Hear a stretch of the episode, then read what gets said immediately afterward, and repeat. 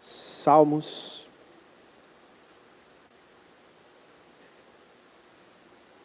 Capítulo 5. Aleluia. Graças a Deus, gente. Nesse tempo de reclusão social, onde nós. Agora eu estou começando a ver o povo. Todo mundo de máscara. No escuro, a gente não sabe nem se é o nosso povo que está aqui mesmo. Agora eu estou reconhecendo aqui ó, as carinhas. Dá para ver pelos olhos, viu? Aquela história que Zorro, ele se escondia atrás de uma máscara que aparecia tudo, às vezes até o bigode, era uma mentira muito grande, né? Mas amém. Glória a Deus. Nesse período de reclusão social, onde nós não estávamos podendo realizar os cultos, todo mundo, eu, eu entendo que não foi só a nossa igreja, aqui a sede, como as congregações, mas todas as denominações perceberam e, claro, sentiram a necessidade de manter uma conexão maior com, com os seus membros, com as ovelhas das igrejas, tendo um contato onde pudesse estar alimentando continuamente com a palavra. De fato, nós temos tido, eu não sei se temos recebido, se temos nos alimentado, eu falo todos, particularmente eu aumentei sim a minha dieta, tanto da palavra como a outra também. Graças a Deus. Ainda bem que eu estava no saldo, né, gente? Tinha emagrecido pra caramba, estava no saldo, aí não deu para perceber muito não a minha reclusão. Graças a Deus. Mas, com relação à palavra, nós temos tido sim disponível muito, muito, muito conteúdo mesmo. E nós percebemos também que precisávamos é, oferecer esses conteúdos, não só os cultos online, mas começamos com. A gente tem colocado isso no meu canal pessoal no YouTube, Ranilson Alves. E eu tenho distribuído também o link pelo WhatsApp. O vídeo ele é muito curto, geralmente é um versículo. Nesse tempo a gente tem passeado aí em alguns capítulos ou versículos do livro de Salmo como esse aqui mesmo. Mais ou menos um minuto, como eu falei. Claro, a gente não tem a pretensão de fazer com que um minuto citando um versículo da Bíblia ou lendo um capítulo curto, como tem em Salmos, e falando alguma coisa sobre, você já esteja alimentado para o dia todo. Isso seria basicamente uma barrinha de cereal. Mas nós entendemos que isso é uma semente para que você possa ouvir a palavra, ouvir algo sobre aquilo e que isso seja um start para você meditar sobre isso. É, seria ingênuo da nossa parte imaginar que ler um, um, um capítulo da Bíblia, é, investir ali 10 minutos lendo a Bíblia, 5 minutos orando, ou ler um devocional de um minuto a três minutos, isso seria suficiente para que a gente ficasse firme durante todo o dia. Isso não é verdade e isso não funciona bem assim. Pode ser que funcione por um tempo, porque você já tem aí uma reserva né, de palavra, uma reserva de, de comunhão, mas se você vai diminuindo o seu tempo de comunhão, com certeza, com o tempo, o, o nível de interação seu com Deus e de usufruir do que a palavra te oferece, ele vai diminuir. Então nós meditamos, eu, eu fiz um vídeo sobre esse ciclo essa semana, bem rapidamente, e depois eu, eu passei a meditar sobre ele um pouco mais, e é impressionante como Deus pode nos alimentar por dias e dias através da meditação de apenas um versículo. Aqui no, no versículo 3 do capítulo 5 de Salmo diz: Pela manhã ouvirás a minha voz, ó Senhor, pela manhã me apresentarei a ti e vigiarei. Amém? E até pegando como contexto isso que a gente está falando, é, eu já ouvi de algumas pessoas, não só de uma, mas eu já ouvi de algumas pessoas, elas expondo as suas necessidades especiais, para justificar que não tem tempo de ter comunhão com Deus durante o dia. Nem quando acorda, nem depois que toma café, nem depois que vai para o trabalho, nem quando chega, hora nenhuma. Male, male quando vai no culto. Quando não sai para atender um celular, alguma coisa assim. Mas, deixa eu falar uma coisa para você. Se Deus, Ele criou essa forma de mantermos a comunhão, quando a Bíblia fala para meditarmos na palavra dia e noite, se todos, todos, todos na face da terra, embaixo do céu e sob a terra, não tivesse condição de fazer isso, Deus seria injusto. E Deus, ele não é injusto. A Bíblia diz que nós temos sim a capacidade de cumprir com tudo que Ele colocou para nós, com a ajuda do Espírito Santo, com certeza, em nome de Jesus. Então todos temos capacidade de fazer isso. Se eu entendo que eu não tenho tempo para meditar, meu dia já é corrido demais, já começa a correr demais, eu penso que se você já começa o dia acelerado, se eu já começo o dia acelerado é porque começamos atrasados. Amém? Essa semana a gente estava interagindo em uma live de uma pessoa lá de Campina Grande, que é professor do Rema, já ensinou aqui, pastor Abraão, ele está fazendo umas lives muito legais, ministrando a palavra, compartilhando com pessoas, mas também tem sido muito divertido. O pessoal muito, muito espirituoso, muito brincalhão, e a gente tem se divertido e aprendido da palavra também. E aí acabou que eu perdi o que eu ia falar. Vou falar de Abraão. Tá, lembrei. Mestre Canrobé, que é o coordenador do Remo, ele estava lá junto também. É um homem de Deus, já um senhor, mas também é, quem não conhece ele vê ele apenas falando em algumas conferências ou tem contato com ele por coordenação de remo, acho que ele é muito bravo, mas ele estava lá junto com a gente brincando também. E meditando sobre isso, eu lembrei de algo que ele, que ele sempre falou.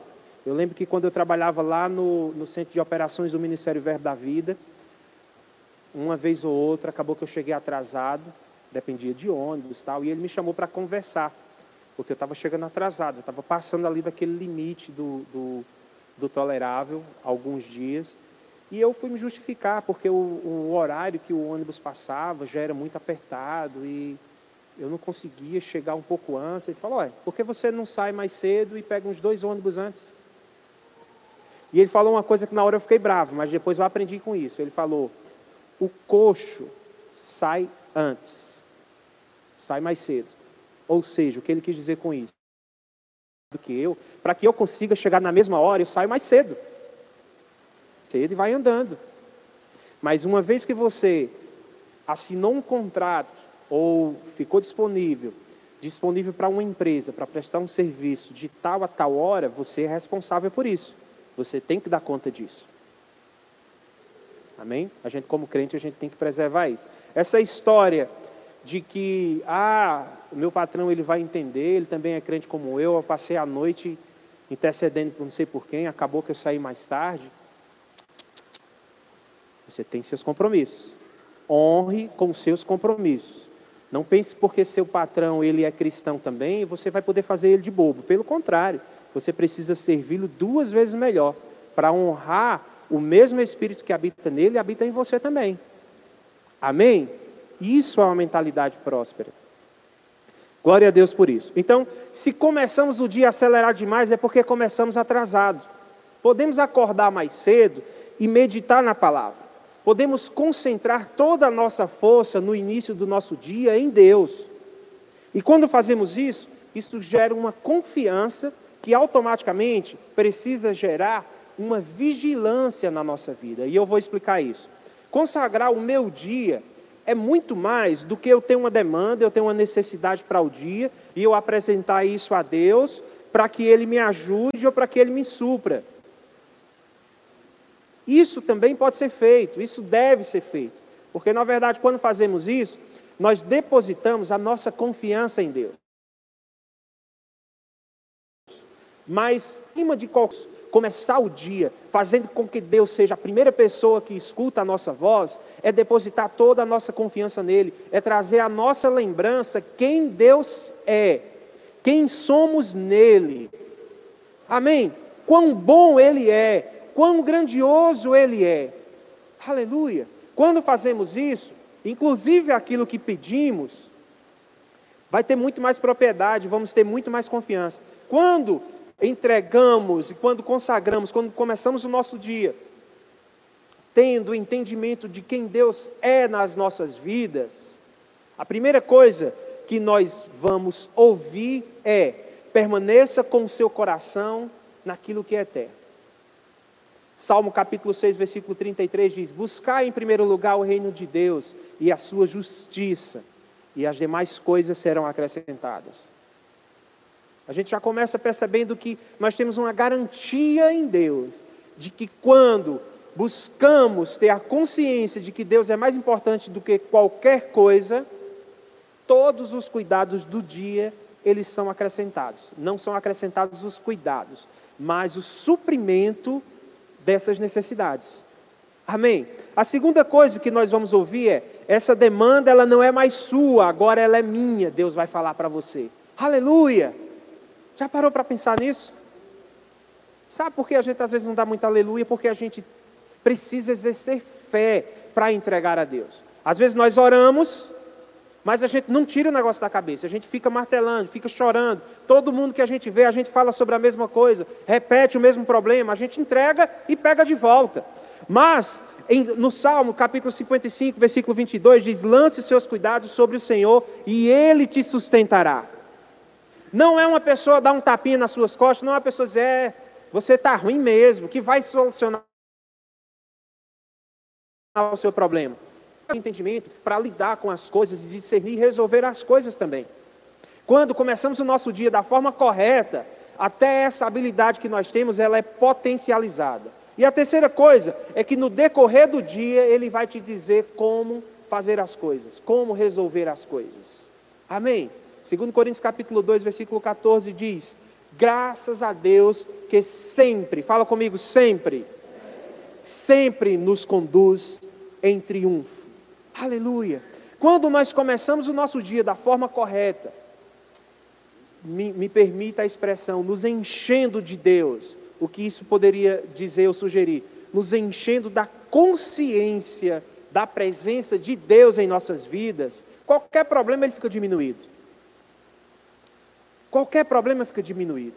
Nós, como cristãos, nós precisamos viver pela palavra, precisamos viver na palavra. Para o cristão viver na palavra é a mesma coisa de um peixe viver dentro da água. A palavra é a nossa água. A palavra, na palavra está o nosso alimento. Na palavra está o nosso respirar.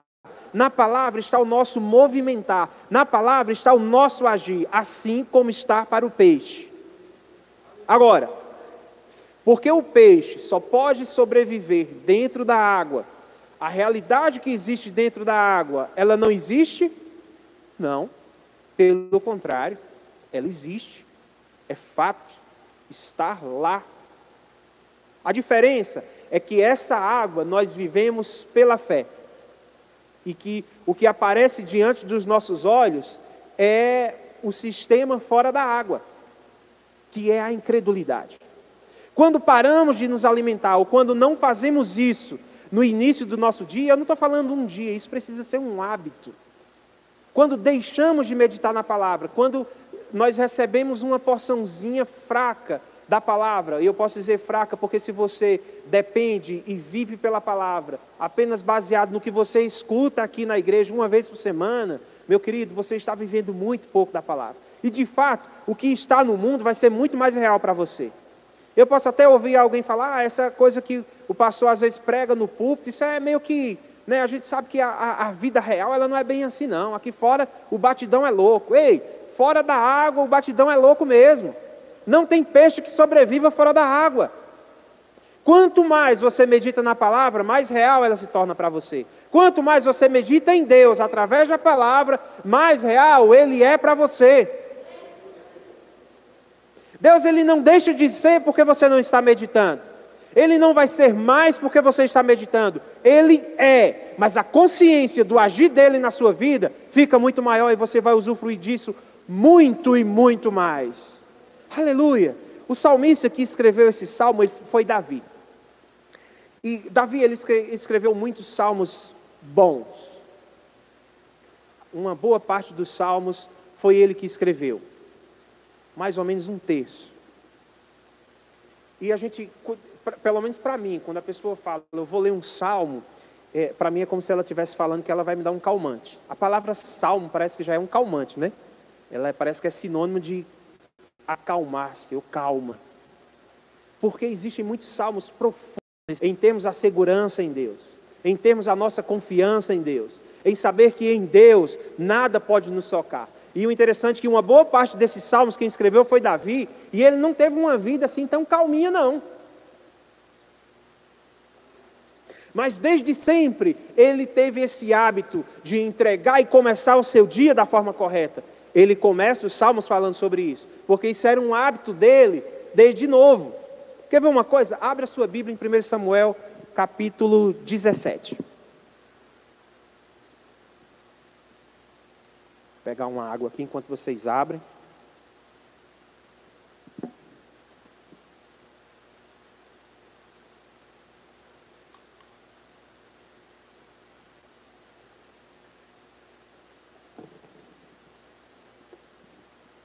1 Samuel capítulo 17, a gente vê aqui a passagem, como vai falar aqui nesse capítulo, um rapaz bonito, ruivo, venceu o gigante Golias, de mais de dois metros de altura, guerreiro desde sempre, com uma armadura muito imponente de bronze. Ele venceu esse, esse gigante. Só que o dia dele não começou assim. A gente vê aqui no, no versículo 20 como é que foi começou esse dia dele começou num dia anterior. A Bíblia diz que por 40 dias Golias ia naquele vale e desafiava o exército de Israel, chamando um único soldado para lutar contra ele. Todos os dias ele ia lá. E a Bíblia diz que o exército e o rei Saul tremiam de medo quando isso acontecia. Eles preparavam-se para a batalha, aquele gigante ia lá e já estava virando um hábito na vida deles. Ter medo. Ele ia lá, desafiava e todo mundo batia em retirada. Ninguém tinha coragem de desafiar aquele gigante, muito menos o rei Saul. Sabendo que os seus filhos, os seus três filhos mais velhos estavam naquela batalha, você manda o seu filho mais novo, Davi, que cuidava das suas ovelhas, levar comida para os seus três filhos. Como eu já falei aqui em outras pregações, eu gosto de colocar esse contexto, porque eu fiz muito isso para o meu pai, de levar a marmita para ele. Morava ali há mais ou menos uns dois. Levava aquela marmitazinha de alumínio. Quem lembra dela? Ah, tem mais de 35. Então, eu levava marmita para o meu pai naquele negócio. Só que Davi, ele levou muito mais do que uma marmita. Ele levou 10 quilos de trigo e levou 10 quilos de pão. É muito pão. Claro que o pão não é igual a esse nosso maravilhoso pão francês, crocante, com uma manteigazinha bem quentinha e um cafezinho da hora com um queijinho. Não é. Mas tinha um queijo também. Ele levou dez queijos. Será que Jessé era mineiro? Levou trigo, levou pão, e ele disse: leva esses queijinhos aqui para os comandantes da, das tropas, para ele te dar acesso aos seus irmãos e você me trazer uma garantia de que eles estão bem. Então, no versículo 20, fala aqui que Davi levantou-se de madrugada para fazer isso. Entregou as ovelhas do seu pai a um cuidador, pegou as coisas e foi levar para os seus irmãos. Quando a, a Bíblia fala que Davi levantou-se de madrugada, automaticamente eu lembro desse salmo que Davi escreveu: que pela manhã a primeira pessoa que escuta a voz dele é Deus. Olha, parecia até um passeio para Davi. Ele cuidava das ovelhas, mas na frente a gente vai ver que nesse cuidar das ovelhas não era tão monótono, que ele já venceu leões e ursos. E ele entendia que quem tinha dado a habilidade e a força para ele fazer isso era Deus mesmo, porque se o pai dele confiou aquelas ovelhas a ele, ele sendo ungido de Deus para ser rei, com certeza um rei ia cuidar muito bem de ovelhas. Ora, se eu sou capacitado para cuidar de uma nação inteira, quanto mais para cuidar de um rebanho de ovelhas? Às vezes, a gente pensa que por ter um chamado ministerial, nos 5 dons ministeriais ou algo assim, de púlpito, no louvor ou sei lá o quê, a gente não pode, é praticamente isso, não pode, não deve se envolver em outras atividades da igreja. Tomar conta dos carros, misericórdia. Agora, se eu sou chamado para ser pastor da igreja, tomar conta de uns carros para mim deve ser muito fácil. E eu preciso fazer isso com excelência. Davi tinha essa mentalidade. Então ele teve uma oportunidade de passear e ver uma batalha de perto. Olha. Então ele entregou o seu dia a Deus. Quando entregamos o nosso dia a Deus, aquilo que parece ser uma demanda simples, por mais que seja um pouco complexo para a gente a gente precise orar, entregar a Deus, entenda, não necessariamente apenas aquilo possível para a gente, que a gente precisa confiar em Deus. Até aquilo que parece ser óbvio, nós precisamos confiar na poderosa mão de Deus. Foi isso que Davi fez aqui. Ele saiu de casa pensando que ia entregar a marmita dos irmãos e o queijinho dos comandantes. E ele voltou para casa como noivo da filha do rei. Você não sabe os desafios que você vai enfrentar no seu dia, mas sabe todos os desafios que você tem para enfrentar no seu dia, quando você está com o seu foco em Deus, eles são apenas degraus para te colocar mais alto. Davi, ele confiou em Deus, ele entregou aquele dia a Deus, ele sabia que ele ia fazer aquilo com excelência. O pai dele deu uma tarefa a mais para ele, além de entregar comida: me traga garantias de que seus irmãos estão bem. E ele foi confiante disso. E ele era tão, tão preenchido, tão tomado por essa confiança em Deus, que quando ele chegou na frente de batalha, foi na hora que o filisteu chegou lá e confrontou o exército. Ele ficou indignado com aquele negócio. E ele viu os soldados tudo se alvoroçando com aquilo lá. E aí é, ouviu quando os soldados falaram: Olha, esse gigante aí ele é muito violento, ele é muito bravo. Quem conseguir vencer esse, esse gigante, ele vai ganhar a, a filha do rei como, como, como esposa. E, e aí quem é empresário vai amar mais ainda essa parte. E vai ficar isento de impostos para o resto da vida. Eu não sei se isso encheu mais os olhos dele, né? Mas aí o fato é que ele estava tão convicto de quem Deus era para ele, que ele falou: Olha, Deus ele foi comigo cuidando de umas ovelhinhas, ele me deu força para vencer leões e ursos, quanto mais para livrar o exército do Deus vivo desse infeliz aí, desse pagão. Ele está enfrentando o exército do Deus vivo. Ele não pode ficar assim, não. Sabe, quando nós estamos cheios de Deus, por mais que a gente não queira, aquilo que está dentro vai sair. E a sua voz vai chegar muito mais longe do que você imagina. Aqui no versículo 31 diz: Davi estava, é, diz que aquelas palavras de Davi chegaram aos ouvidos do rei Saul. Não foi Davi que pediu para ir falar com o rei. Ele começou a perguntar, ele estava tão impressionado com aquilo, um único homem afrontando não uma multidão de pessoas, mas o exército do Deus dele. Aleluia! Ele sabia, era óbvio que ele não podia ganhar de um sequer membro daquele exército. Não podia. Ainda assim, o cara que ganhasse tinha um prêmio. A Bíblia diz que ele parou, uns versículos antes do 30. Como é que é? Quem vencer esse gigante vai ganhar o quê? Ele sabia que ele podia vencer aquele gigante. Ele nunca tinha ido numa frente de batalha. Ele nunca tinha guerreado. Ele era um pastor de ovelhas. Ele tinha com Deus, sendo pastor de ovelhas. Ei, existem situações que você vai se encontrar no seu dia que foge completamente da sua rotina, foge completamente do seu curso, mas nem por isso Deus vai deixar de ser Deus na sua vida.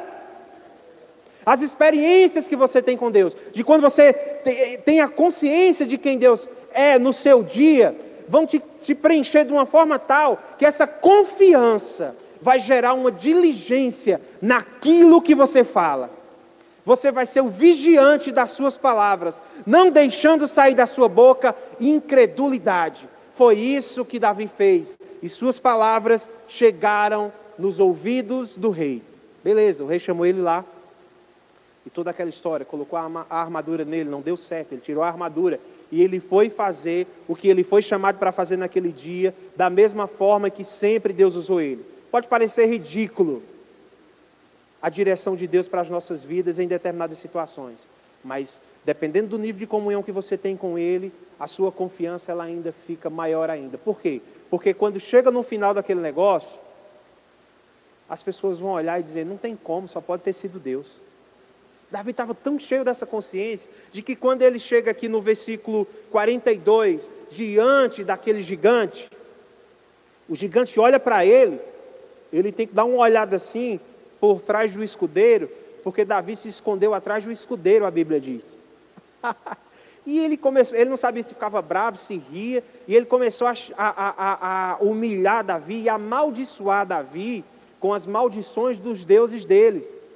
Começou a praguejar contra Davi. Sabe, quando você tem a ousadia de levantar-se pela palavra de Deus, pela direção de Deus, ousadamente abrir sua boca e confessar a palavra, o mundo ele não vai ficar satisfeito com isso, não. As pessoas vão de contra a você. As pessoas talvez vão até torcer para que dê errado na sua vida. Ei, as pessoas torcerem para que dê errado na sua vida não deve ser o combustível para você continuar. O combustível para você continuar é a fé que você tem no Deus que te deu a direção. Aleluia! Não tem maldição dos infernos que possa te parar. E sabe como você deve fazer isso? Da mesma forma que Davi fez. No versículo 46, a Bíblia diz que Davi foi em direção àquele, àquele gigante, mas ele não foi de boca fechada. O nosso dia, quando começa diante de Deus, nós devemos continuar ele não de boca fechada, mas constantemente confessando o que a palavra fala. Não repetindo o que os jornais falam. Tá, tudo bem, a gente precisa estar informado, a gente precisa ter consciência das coisas, mas o que um jornal fala, o que um médico fala, o que um, um, um juiz, ou seja lá quem for, fala, não tem mais autoridade do que a palavra de Deus fala. Não pode ter. Se você ouve uma incredulidade, fala 10, 20, 30 vezes a palavra de Deus. Não deixa aquela informação negativa, não deixa aquele veredito ser a última coisa que a sua mente vai pensar. Tenha uma atitude correspondente ao que você falou, mas mesmo tendo atitude, continue com as palavras corretas. Nós não precisamos, para ser educados, precisamos ser educados, precisamos tentar ser o mais polidos possível, mas às vezes não é, não, não é possível. Essa semana eu, eu tive uma, uma consulta com, com o infectologista que está me acompanhando, o doutor Abel. Graças a Deus pela vida dele, um homem de Deus, crente, cheio do Espírito, inteligentíssimo, altamente dedicado à profissão dele, altamente dedicado aos pacientes. Sempre que eu falo dele, eu faço, falo isso aqui. São qualidades que ele tem que não tem como você não perceber, mas ele crê em Deus. E algo que ele falou quando eu estava saindo da casa dele, ele falou: Pastor, o seu testemunho sobre o que Deus fez na sua vida vai mudar a vida de muita gente. Ele, ele tem certeza da, da, da, da profissão que ele exerce, mas ele tem certeza de que algo que aconteceu na minha vida não poderia ter sido outra coisa a não ser Deus. Estou fazendo um tratamento, daqui a pouco vai acabar, já vai quatro meses, só falta mais dois meses. Mas eu pude fazer isso porque Deus interviu. Amém. E eu lembro que um certo dia eu estava no escritório dele, alguns dias atrás, e ele me falou de possibilidades, de situações que ainda poderiam acontecer nesse processo. E não eram coisas boas. Ele, como médico, ele precisava falar, e ele estava falando, muito tranquilo, muito educado. E não eram coisas boas de ouvir, não. Eram coisas corretas, óbvias que poderiam acontecer. Mas eu não saí daquele lugar sem falar a palavra de Deus. Eu não posso sair daqui sendo essas últimas palavras que eu vou ouvir. E eu fiz todas essas considerações para ele, falando, doutor, mas eu preciso falar. Isso não vai acontecer, eu não creio nisso. O Deus que eu sirvo, o Deus que me tirou daquela cama, ele não vai permitir que isso aconteça. Vai acontecer assim, assim, assim assim. E falou: Olha, deixa, eu vou te falar de novo. Se você vai falar e eu vou repetir tudo de novo. Eu sei o que o senhor falou, eu entendo, eu entendo a sua posição, mas eu não vou sair daqui sendo as últimas coisas que eu ouvi. Ele riu, falou e eu falei de novo. A gente poderia ficar o dia inteiro ali. Eu estava lá, entenda, se eu vou para um médico é porque eu entendo que ele tem algo para mim que eu não sei resolver. Mas eu também não vou para um consultório para ficar brigando com o médico, não. Amém? Eu tive a liberdade de falar com ele, porque acaba que a gente envolveu um pouco, a gente tem aceite as informações negativas. Foi isso que Davi fez. Agora, eu, eu quero abrir com você. 1 Samuel capítulo 17. O nível de comunhão de Davi nessa época já estava tão grande que ele já foi muito mais ousado. Aqui no versículo 44, a gente vê o gigante, está me vendo aqui? Deixa eu afastar um pouquinho a cadeira para trás. O gigante ele amaldiçoa Davi, eu falei sobre isso, certo? Meu tempo está acabando. gente vai ficar só na metade da administração, depois a gente continua. Ele amaldiçoou Davi. Ele disse que ia estraçalhar Davi, versículo 44, 42 ao 44. Ele vai escrevendo o que ele vai fazer. Ele disse que ia dar a carcaça de Davi para os urubus comerem. Um gigante, mais de dois metros de altura, disse que ia pegar um rapazinho bonitinho e ia rasgar ele todo. Ia dar para os urubus comer. Mas Davi estava tão cheio da presença, da consciência da presença de Deus, que ele abriu a boca e confessou a palavra de uma forma muito ousada. Ora, para um garoto ganhar de um gigante guerreiro já era muita coisa. Mas preste atenção no que Davi vai falar aqui. Ele diz: No dia de hoje, Deus te entregará na minha mão, e hei de golpear e de tirar. Deixa eu colocar na outra versão aqui, porque eu, essa daqui eu não. Só um minuto. Dentro de instantes iremos lhe atender. Sua ligação é muito importante para nós. Hoje mesmo o Senhor o entregará nas minhas mãos, e eu o matarei e cortarei a sua cabeça. Hoje mesmo darei os cadáveres do exército. Aleluia! Presta atenção aqui, meu filho. Ele não disse que ia matar só o gigante. Ele disse que ia dar o cadáver, do, os cadáveres dos homens do exército dos filisteus. Aleluia! Ele estava tão consciente de quem Deus era na vida dele, que ele teve a ousadia de declarar com a boca dele que o que ia acontecer naquele dia, todos iam olhar e dizer: só pode ter sido Deus. Aleluia! Tem que ser assim no seu dia também. Precisamos fazer assim do nosso dia, da nossa semana. Precisamos ter a consciência de Deus de forma tal de que, por mais louco que seja, por mais impossível que seja, Ele não só vai resolver, como Ele vai dar infinitamente mais, além de tudo quanto pedimos ou pensamos. Aleluia! Isso é muito importante quando começamos o nosso dia da forma correta. Mas ei, deixa eu te falar, por mais que você não tenha começado o seu dia da forma correta, por mais que seus dias não tenham sido tão bons assim, por mais que as coisas não estejam acontecendo da forma que você já ouviu falar, de, das informações que você tem, ei, transforme as informações que você tem em fé, porque Deus, Ele é especialista em mudar histórias em Deus, não importa como começou, o importante é como termina. Melhor é o fim das coisas do que o começo. Aleluia. Em Lucas, no capítulo 15, a gente vê a, a história de um pai que tinha dois filhos: um esbanjador, como a maioria das versões fala, pródigo, e um religioso.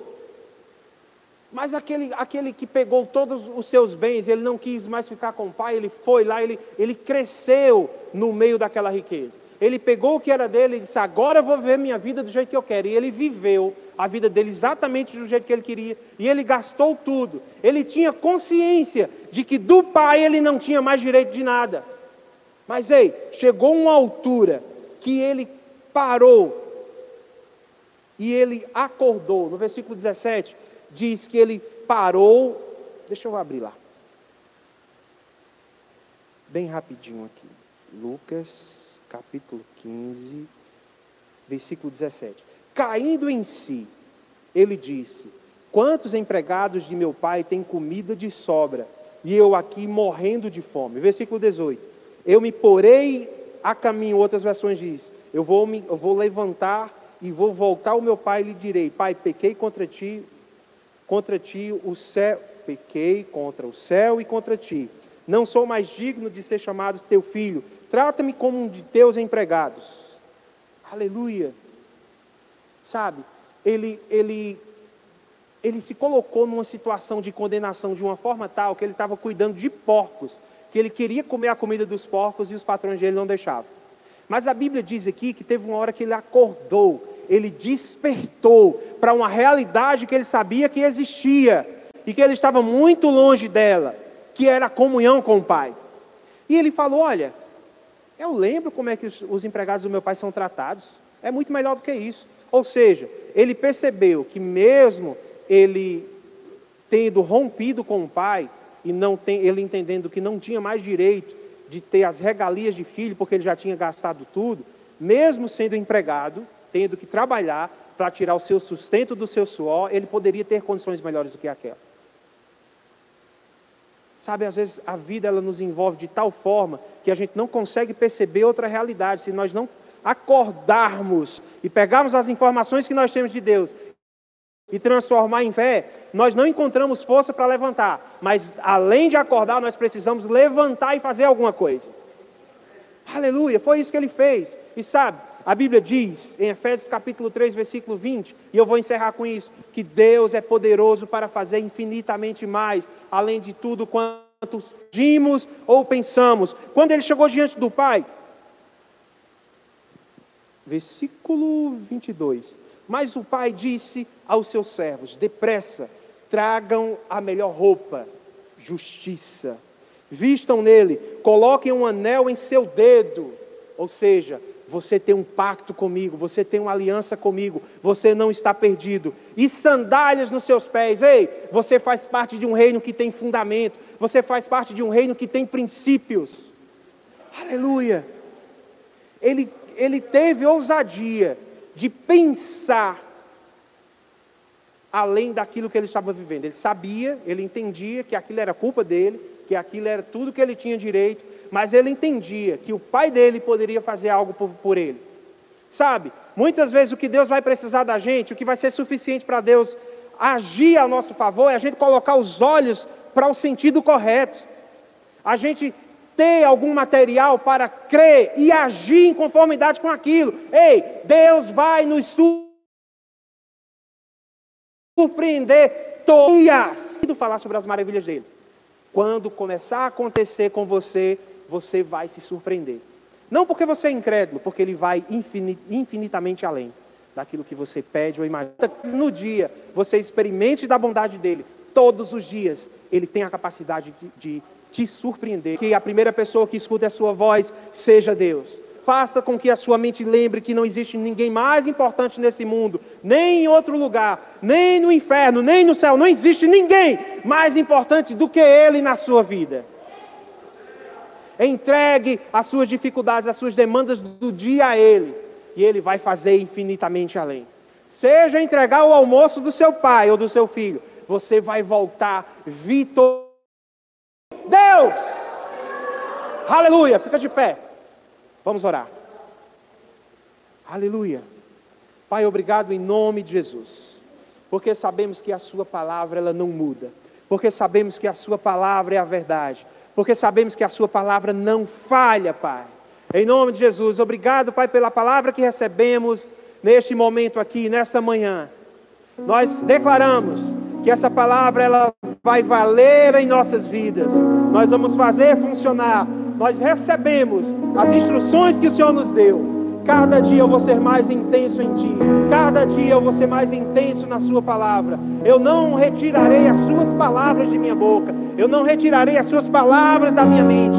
Eu não vou permitir que nada negativo prevaleça na minha vida, para que o Seu nome seja glorificado acima de todas as coisas.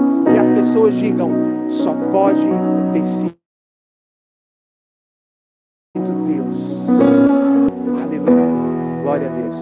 Amém. Pode sentar. Aleluia. Graças a Deus, gente. À noite nós teremos mais um culto às 19 horas com outras pessoas, mas também vamos estar transmitindo pelo YouTube. Tá? Você pode receber o link ou você pode pegar na bios do Instagram. Hã? Aprendi o negócio. Tem lá o link para você ter acesso ao nosso canal. Aliás, todas as pregações de domingo, dos domingos já vem de, um, de fevereiro, né? Pra cá. Fevereiro, do início de fevereiro, de janeiro, começamos com o seminário 512 ministeriais. Não é só em áudio, com algumas fotos, como, como era antes, é a, a filmagem mesmo. Você tem essas ministrações lá. Nós temos as lives que fizemos nesse período, vamos continuar fazendo. Tem lives incríveis, muito boas, palavras poderosíssimas que vão enriquecer a nossa vida. Amém? Então, acredito que na segunda-feira, na terça, a gente vai lançar novamente o formulário. Você entra lá, preenche com as informações para que você possa estar aqui junto com a gente, participando do culto. Amém? Glória a Deus. Lembrando que o departamento infantil ele está funcionando, mas o berçário não está funcionando. Vocês viram como o culto hoje foi mais animado aqui, né? Graças a Deus por isso. Berçário não está funcionando. Nós não estamos atendendo essa faixa etária que atendemos no berçário. As outras salas, sim, claro, com a quantidade reduzida, proporcional. Se nós temos sempre aqui nos cultos aproximadamente 300 pessoas, hoje nós temos 60 e alguma coisa, a quantidade de crianças é reduzida também. Adolescentes também funcionando da mesma forma, com a quantidade reduzida, para que a gente possa atender essas faixas etárias da mesma forma. Você pode pensar, ah, mas as escolas não estão funcionando, o departamento infantil está funcionando, está assim. É diferente, nós não temos nenhuma restrição por parte do governo, da, da, estaduais, muito menos municipais. Aliás, só para esclarecer, no último decreto da semana ficou muito claro que as igrejas poderiam funcionar. A prefeitura declara que as instituições religiosas, nesse período, elas estão sendo reguladas pelos órgãos federais e estaduais, não são de âmbito municipal. Existem dois decretos, um do governo federal, um do Ministério Público Federal, reestabelecendo o funcionamento das igrejas e estabelecendo as ordens, as coisas que estabelecemos aqui. Tem um vídeo também no, no Instagram, no YouTube, no YouTube e no Facebook falando sobre as regras. As cadeiras, nós não podemos movê-las do lugar, elas têm que permanecer do jeito que está, mas eu não posso ficar do lado da minha esposa, não. Por enquanto, não. Os cultos, não. As cadeiras têm que ficar do jeito que estão. Temos que fazer uso do álcool em gel lá fora, tem álcool em gel aqui dentro tem nos banheiros tem água corrente, tem sabão para lavar as mãos. Não podemos, por enquanto, fica para depois o abraço também, o aperto de mão. Daqui a pouco a gente vai poder fazer isso também. Mas por enquanto, essas são as normas restritivas. E nós recomendamos sim o uso da máscara.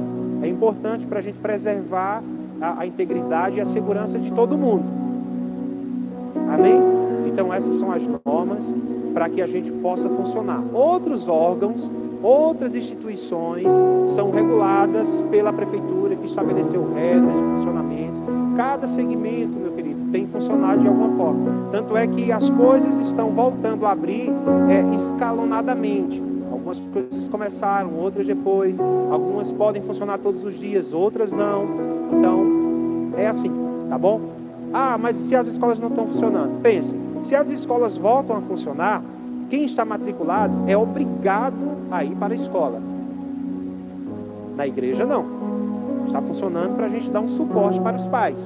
E para que as crianças e os adolescentes também recebam a palavra na linguagem deles, mas não são obrigados a ir. Se você ou alguém que você conhece não se sente confortável em trazer os filhos, amém.